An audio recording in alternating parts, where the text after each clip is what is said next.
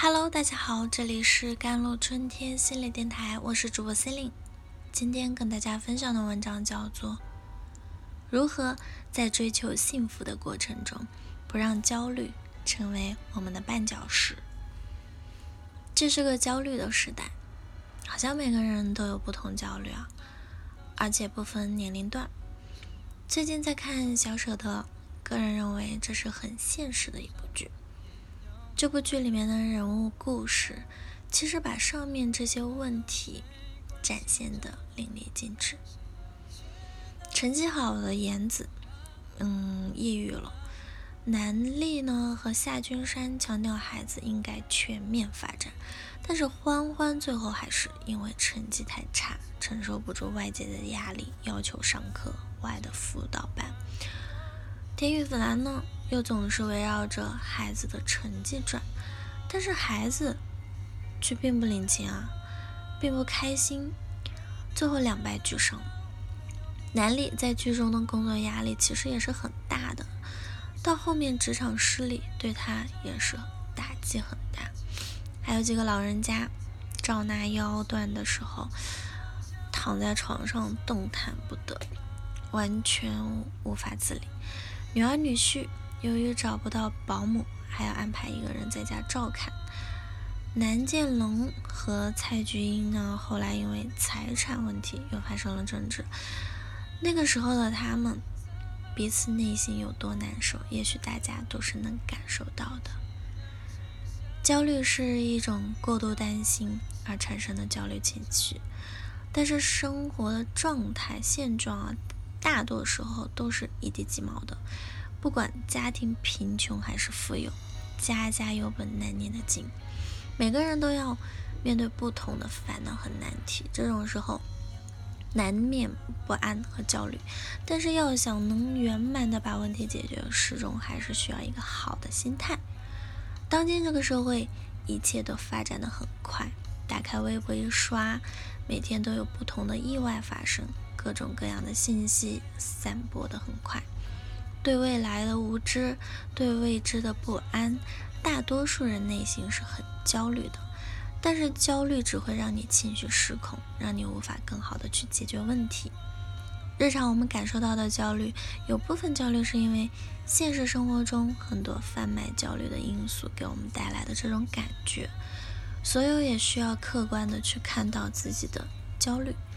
如何能缓解自身的焦虑？如何在追求幸福的过程中不让焦虑成为我们的绊脚石？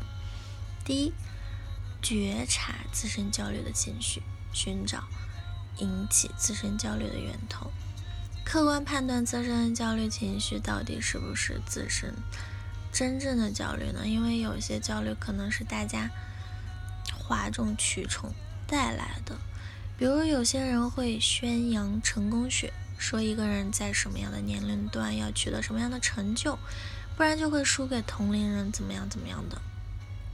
其实这会给很多人带来一种焦虑的心理，觉得自己不如他人。但是其实每个人追求的东西不同，成功的定义也不是一样的。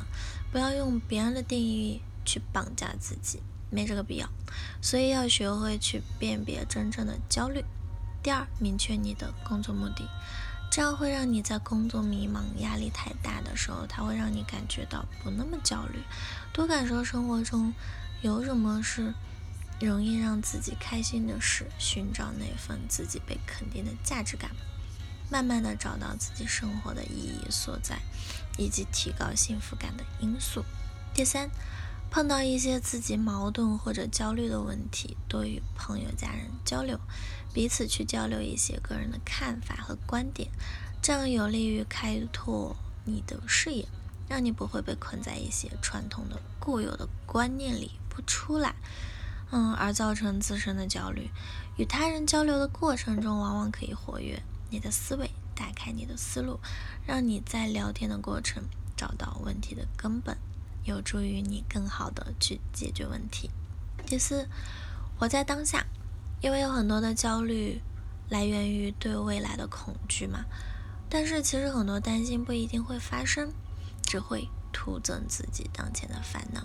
虽然对未来有些问题的考虑可以做到未雨绸缪。那但是要把握这个度，一定程度的焦虑可以激发人的创造性。如果让焦虑影响到自己的正常生活，就不好了。不记得在哪里看过这样一句话了：小时候快乐很简单，长大后简单最快乐。对的呀，有时候偶尔的简单总会让我们感到有安全感和舒适感，内心的幸福感也会油然而生。只是快乐的时光总是很短暂。我们现在生活的社会和环境太过于复杂，错综复杂的社会关系。新事物淘汰旧事物，生活中的人际关系、人情往来，很多人经常会因为各种各样的事情被焦虑的情绪困扰着。但愿你可以觉察自己的焦虑，并客观看待，坚持自己的追求，寻找个人内心真正的幸福感，让焦虑成为你的垫脚石，而不是让自己成为焦虑的困兽。好了。以上就是今天的节目内容了。咨询请加我的手机微信号：幺三八二二七幺八九九五，我是 c e l i n e 我们下期节目再见。